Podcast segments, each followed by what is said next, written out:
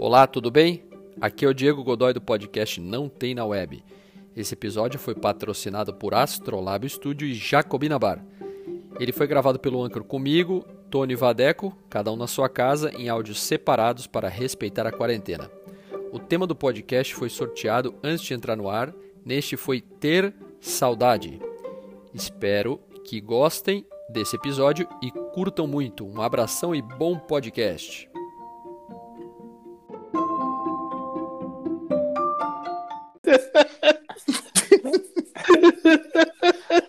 O Tony não se De novo, cara.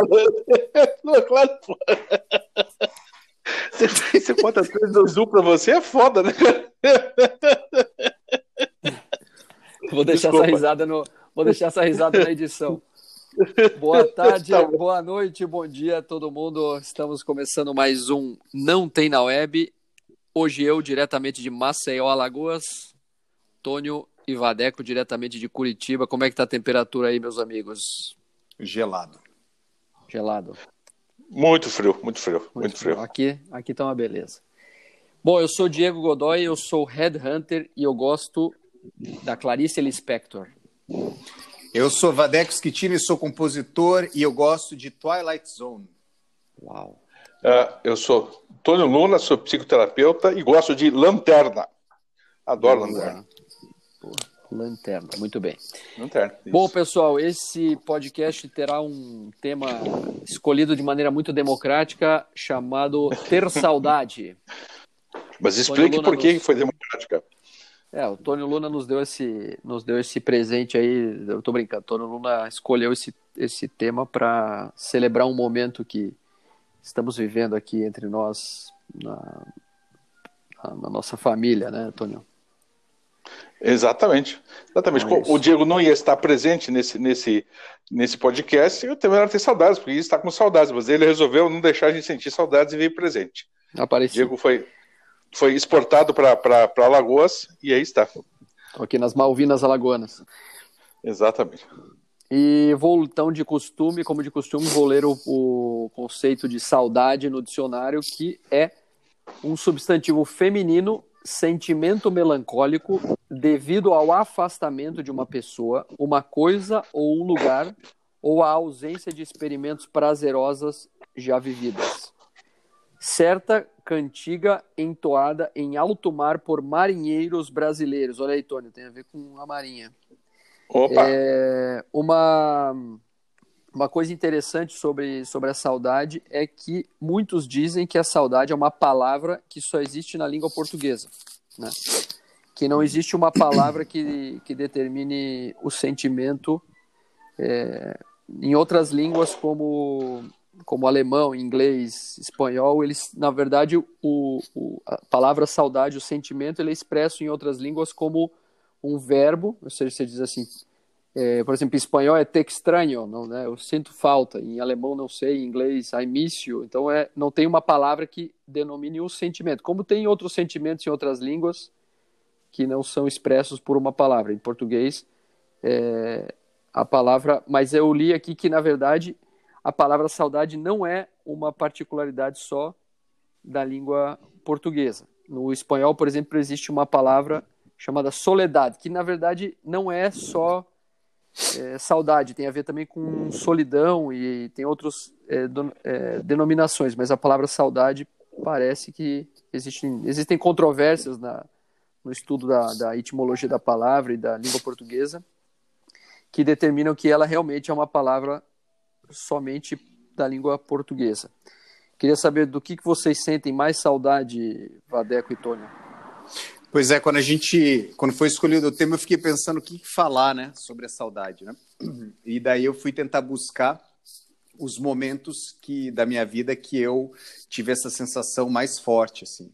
E eu acho que para mim um dos momentos mais fortes é, foram os, os mais inusitados, assim, que veio a sensação de saudade ela tomou conta de mim de uma maneira muito rápida. E eu lembro de uma cena, de uma situação onde eu estava é, trabalhando numa peça de teatro e dentro do palco tinha muito é, é, máquinas de costura, coisas mais antigas assim. E eu estava andando pelo palco e senti um cheiro, e esse cheiro me transportou para uma realidade, para um momento, é, na casa do meu avô. E eu senti muito forte a presença dele ali naquele momento. Assim. E isso e assim a sensação da saudade me inundou muito forte. Eu me emocionei naquele momento, me arrepiei por, por, uma, por uma questão até meio de susto, assim no sentido de, de que a sensação chegou para mim de maneira muito forte. Eu senti a presença dele, então misturei um pouco da questão do, dos credos é, espiritualistas, espirituais, é, uhum. junto com aquela sensação de saudade, foi muito forte, muito significante para mim naquele momento. Uhum. E, e, e, assim, eu fiquei pensando como que é, a saudade ela chega para a gente, ela é disparada, porque é, é, não é o tempo todo que a gente está sentindo saudade de alguma coisa. Eu acho que sentir saudade de alguma coisa o tempo todo é, é prejudicial para a gente, né? E você ser é, é, tocado ou atingido pela sensação de saudade de maneira mais espontânea é, é, ela parece que ela, é, ela lida, a gente lida com ela de uma maneira mais positiva, né? Enfim, é o meu pensamento, a reflexão sobre isso. O que, que você pensa disso, Tony? Bom, o primeiro ponto, quando a gente fala em sentir saudade, significa que a gente teve alguma experiência normalmente positiva, né? Algumas pessoas são mais masoquistas, têm saudade de coisas negativas, mas alguma experiência positiva. Então, significa, primeiro, que se a gente teve experiência, ela causou uma, uma boa impressão, uma boa memória, significa que a gente sente saudades do que a gente viveu naquele momento. Se a gente não tivesse vivido, é, a gente não teria saudades daquilo. Então, tem uma, uma, uma memória afetiva ligada ao fato. E aí tem duas possibilidades, né? Ou a gente sofrer por não estar mais naquele lugar, ou a gente se satisfazer por entender isso é a experiência da minha vida. Eu sinto saudades porque valeu viver, né? Então tem uma, uma valorização dessa experiência. Agora, em um outro ponto, quando eh, você fala, as memórias olfativas elas são muito interessantes, né? Uhum. Elas levam a gente à infância com, com muita é, com muita frequência a outros momentos. Eu me recordo várias vezes também de sentir algum cheiro e associar direto, me recordo do, do cheiro é, da, da, de, de, café recém-moído, né? Uhum. E eu, eu tenho moedor de café, quando eu sinto aquele cheiro, me leva direto lá para o armazém na esquina, perto de casa, que, que moía café quando a gente. Ah, é, a lembrança era muito, sempre muito positiva. Então, é, a gente vai a esses lugares, mas a experiência, a, a saudade, a gente pode é, é, sofrer é, com ela, ou a gente pode, enfim, dizer isso, porque é algo que valeu viver. Uhum. Se a gente quer sempre voltar aquilo, algo que é impossível, é, é, é aí a gente não vai conseguir. Né? Mas se a gente conseguir dar conta, assim, isso significa que valeu viver, que a vida valeu a pena, essa experiência é uma experiência legal. Se a gente fica saudosista e sofredor e tal, tal, tal, tal né? Ela pode trazer uma certa nostalgia, mas o sofrimento, aí concordo com o Adeco, ficar se repetindo naquele mesmo lugar e tal, uhum. enfim, essa aí é um pouco da qualidade de presença. Legal. É isso que eu penso. Então, você sabe, eu não sei se vocês sabiam disso, eu, eu fui ler hoje à tarde sobre isso, e eu descobri que o Marcel Proust, escreveu no livro Em Busca do Tempo Perdido, que eu nunca li, né? É, não vou fingir que eu li Marcel Proust aqui, que eu nunca li. Ele é, tem uma passagem do livro dele que ele concluiu que o olfato e o paladar têm o poder de convocar o passado. É isso aí que vocês estão falando, que o Vadeco falou muito bem, que você falou do café também. E aí tem, diz que tem uma história que eu fiquei curioso para ler, que ele atribui a uma madeleine, que é aquele bolinho de limão formado de uhum. concha, né, que, que eles comem uhum. na França, e uma xícara de chá, ele lembrou de um período que ele tinha esquecido na infância dele. Ele não, ele não que ele tinha saudade, mas que ele ele esqueceu e no momento que ele comeu aquela madeleine e sentiu o cheiro do chá, ele lembrou de uma coisa e aquilo fez ele sentir saudade. Então, é, e esse livro ficou famoso e virou, foi considerado um clássico da literatura mundial. E tem uma, e tem uma brincadeira com esse livro que depois eu, eu associei e eu fui pesquisar na internet e, tem a, e, e o autor fez, a, fez uma brincadeira. Não sei se vocês já assistiram aquela animação Ratatouille, que uhum. é da uhum. Disney.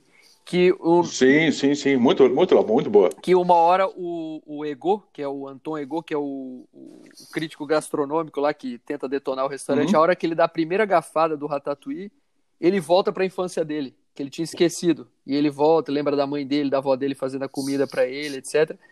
e, e eles e o, diz que o autor que escreveu esse roteiro se baseou no, nessa passagem do, do Marcel Proust.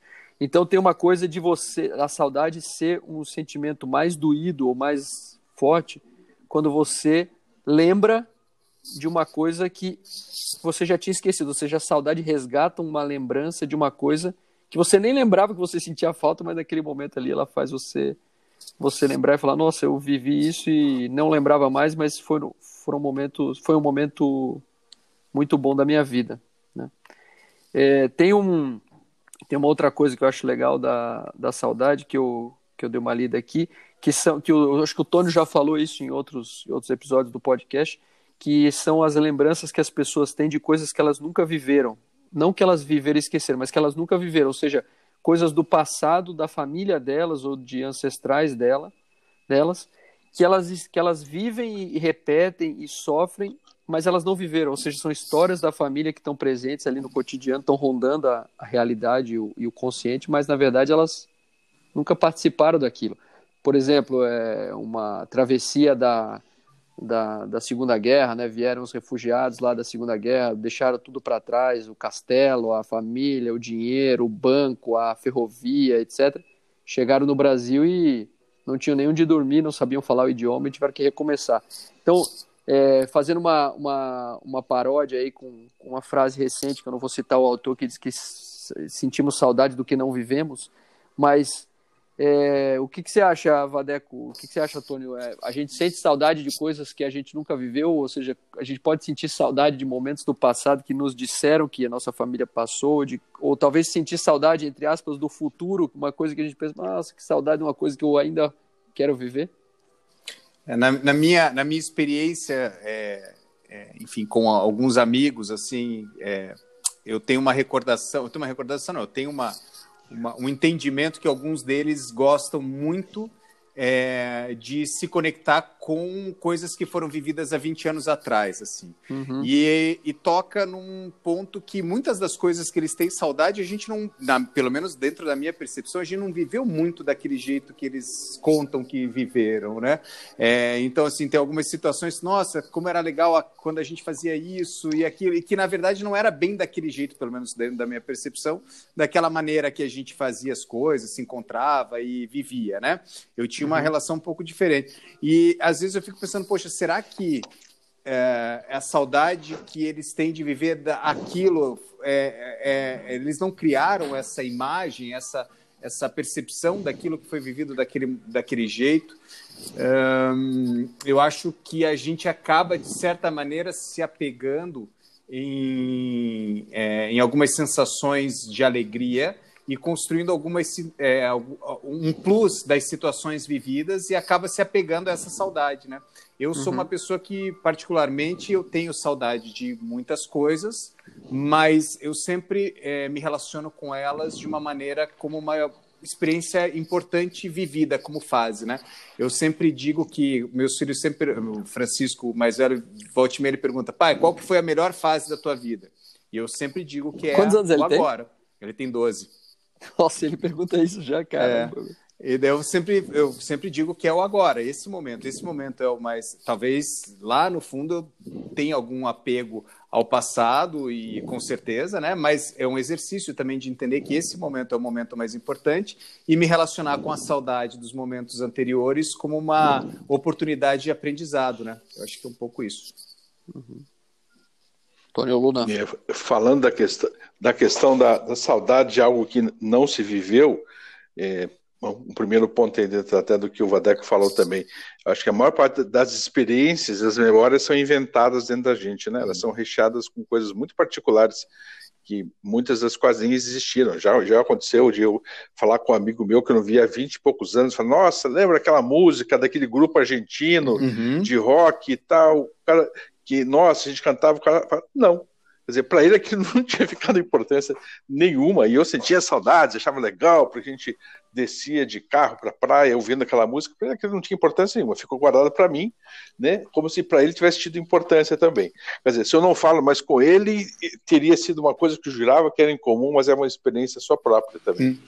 E, e, quando a gente fala de experiências é, é, passadas, sempre me vem a memória uma, uma cena é, da minha família, da família alemã, que, que, é importante. A minha, a minha avó, que era brasileira, mas casada com alemão e morava, é, morava na Alemanha, é, em 1939, com a ameaça da, da, Guerra Mundial, ela resolveu voltar junto com o marido para o Brasil. Uhum. Né? E nessa época ela já estava grávida da, da, minha mãe. E aí o, o, ela, ela, veio para o Brasil num navio chamado Lloyd Santarém. Até o padrinho da minha, da minha mãe era o, o comandante desse navio. Né? Lloyd Santarém. Saiu do porto de Bremen e vieram para cá, para o Brasil. É, meu avô viria no navio seguinte, porque ele tinha ficado lá na Alemanha para vender a casa e para poder, enfim, se desfazer dos móveis e das coisas todas para poder vir. Ele viria no navio seguinte. No navio seguinte não deu tempo dele desfazer tudo, daí ele deixou para vir no outro navio, dois meses depois. E, entre, os, entre, esse primeiro navio e o segundo, a guerra estourou e ele ficou lá. Caramba. Não conseguiu mais voltar e, e morreu na guerra lá. Né? Então, essa é, é uma história é, curiosa que me traz a lembrança de algo que absolutamente eu não vivi, mas que é muito presente no meu corpo. Né? Aí minha, minha mãe, enfim, minha avó e minha mãe vieram para cá com vocês mesmo, falaram de Malecuia, enfim, tiveram que dar, dar o jeito na vida. Né? Essa, essa é uma história é, é, é, é importante na minha história. Agora, curiosamente, em 1983, eu fui fazer o meu estágio, né, porque eu estava na Marinha, o primeiro porto que eu que eu fiz quando saí do Brasil foi o Porto de Bremen. Bremen. Não que eu, te... não que eu tenha escolhido isso, né? Não que eu tenha escolhido isso, mas, né? Então, enfim, né? E aí quando eu estava navegando pelo canal de Bremen, enfim, olhando com um certo saudosismo de, de e pensando a minha avó vendo tudo aquilo, escrevendo o canal de Bremen, enfim, um, um bunker de submarinos que tem ao lado do, do canal de Bremen e tal, ela descrevia aquela, aquela coisa toda e eu, eu olhava como se estivesse lembrando, mas eu nunca tinha vivido aquilo, né? Sempre foi muito, foi muito curioso. Era isso. Que legal. E vocês, é, eu, que, que vocês sentem? É, vocês acham que sentir falta ou sentir saudade é a mesma coisa? Porque eu tenho a sensação, às vezes, que eu sinto falta de alguma coisa. E, por exemplo, eu sinto falta de um. Em Curitiba teve um restaurante, no começo dos anos 2000 ali, não sei se você chegaram a conhecer, chamava Oli, é O-L-I. Uhum. Ficava ali na. Uhum. Ficava ali perto do, do, do Miller, do Shopping Miller e tal. Era de uma, de uma pessoa chamada Geraldine Miralha, que ela já, ela já escutou nosso podcast aqui. Vou mandar esse aqui para ela, então. Ela mora hoje, acho que no Canadá. E, para mim, é, foi um, assim, um dos melhores restaurantes que eu fui na minha vida, no mundo. É uma coisa, uma coisa absurda. É, tanto era tão bem era tão bem pensado tão tinha tanto cuidado com a comida que por isso que talvez não dava lucro né não dava dinheiro e, mas era uma coisa absurda assim, era uma coisa do outro planeta não, não, existia aquilo assim o bacalhau que ela fazia o pão é, era uma coisa inexplicável e eu sinto muita falta daquilo né e é diferente você sentir saudade, por exemplo, do cheiro do café, como você falou, Tony. Eu, eu tenho uma lembrança afetiva Sim. de cheiro, por exemplo, de aroma. É, quando eu era pequeno, eu ia para Porto Alegre passar as férias com a, com a minha mãe lá e com meu pai. E a gente ia para casa da minha avó e na rua da minha avó, ali na, perto da casa dela, tinha uma cafeteria, provavelmente era uma das únicas cafeterias que tinha na época, porque hoje que café virou uma coisa da moda, mas eu lembro que era frio, assim, a gente ia no inverno, aí entrava ali, era quentinho lá dentro por causa da máquina do café, do, tinha um aquecedor e tal, e aquele cheiro da máquina de expresso, aquele barulho, pá, pá, pá. Então, toda vez que eu entro numa cafeteria que tem aquele barulho, aquele cheiro, eu me, é como se eu me sentisse seguro. Eu, eu lembro daquela sensação de eu estar ali com meu tio, com a minha avó, com meu avô, com meu pai. E aquilo me de... e é engraçado, porque aí o café ele te dá, ele para mim dá uma sensação de, de segurança. Você sente saudade, mas na verdade o que ele gera para você é um sentimento muito mais amplo do que a simplesmente você sentir falta, né? Como eu sinto falta da, da, do, do óleo lá do restaurante. Vocês acham que sentir falta e sentir saudade tem relação? É uma coisa não, não tem nada a ver com a outra? É, é, eu não sei, na verdade, mas eu vou colocar mais uma pergunta e jogar para o Tônio. É, a pessoa que tem Alzheimer, ela, ela, ela sente é, saudade daquilo que ela não lembra, porque existe algum tipo de angústia, às vezes, que de repente que está, que esteja conectada com a saudade e que não é possível de se reconhecer. E qual é a diferença entre saudade e nostalgia? Pô, Tony, agora é com você, cara. Não, essa a história do Alzheimer eu realmente não, não vou poder responder porque eu não conheço uh, como funciona. Não, não, como já não falamos antigamente, Alzheimer. ter Alzheimer é bom, né, Tony? Ex exatamente. então, talvez esque esquecer algumas coisas tem, pode ser legal, mas é para os que estão em volta. Isso. É, isso eu me recordo uma vez uma cena, alguns anos atrás, que eu fui junto com um amigo meu visitar a mãe dele, que estava num, num abrigo para idosos, e aí eu fiquei esperando um tempo na sala, na sala, na antessala, enfim, tinha várias pessoas olhando todas na mesma direção. Eu falei, será que tem alguma missa? Eram 10 horas da manhã, domingo, alguma coisa acontecendo? Não, eram todas as pessoas com Alzheimer paradas naquele lugar, olhando, olhando para nada, uma sensação de, de vazio. Me parece que esse é um vazio presente nas pessoas com, com Alzheimer mais, já mais, mais adiantado, né? Mas é, é, a questão da, da, nostalgia, nostalgia tem um certo sofrimento, né? Uhum. Tem um certo sofrimento. Eu acho que falta é algo absolutamente presente em nossa, nossas vidas, né? É um... A gente está o tempo uhum. todo tocado, né? É o motor das nossas vidas, né? Faz, faz com que a gente, então, sentir falta de uma coisa, agora querer voltar no tempo, ou qualquer, aí, enfim, é, pode virar um sofrimento que a gente vai chamar de nostalgia. Assim, ah, aquele tempo que era bom, ou aquela época que era bacana e tal, né? Isso aí pode virar um, um sofrimento, mas de maneira geral a falta é que nos move e a gente segue inventando a vida e criando outras memórias para depois poder vivê-las né? Uma memória agora mais adiante vai ser o dia que gravamos o podcast, que o Diego era para ter faltado no podcast e miseravelmente resolveu entrar no podcast para estragar o tema do podcast que a gente ia falar. Nós estamos com saudades do Diego. Me vinguei. Então, então a gente teve que inventar, se vingou, a gente teve que inventar isso tudo para, enfim. E agora diria, sabe mais o que a gente fala nesse podcast? É uma, é uma boa temática. É uma boa temática. Exatamente. Mas você acabou com o podcast. Eu acabei com o podcast. Mas vocês estavam com saudade de mim, né? Eu tava. Não. Eu tava. Eu não. Não? Eu não tava. Você tá mentindo. Você tá mentindo.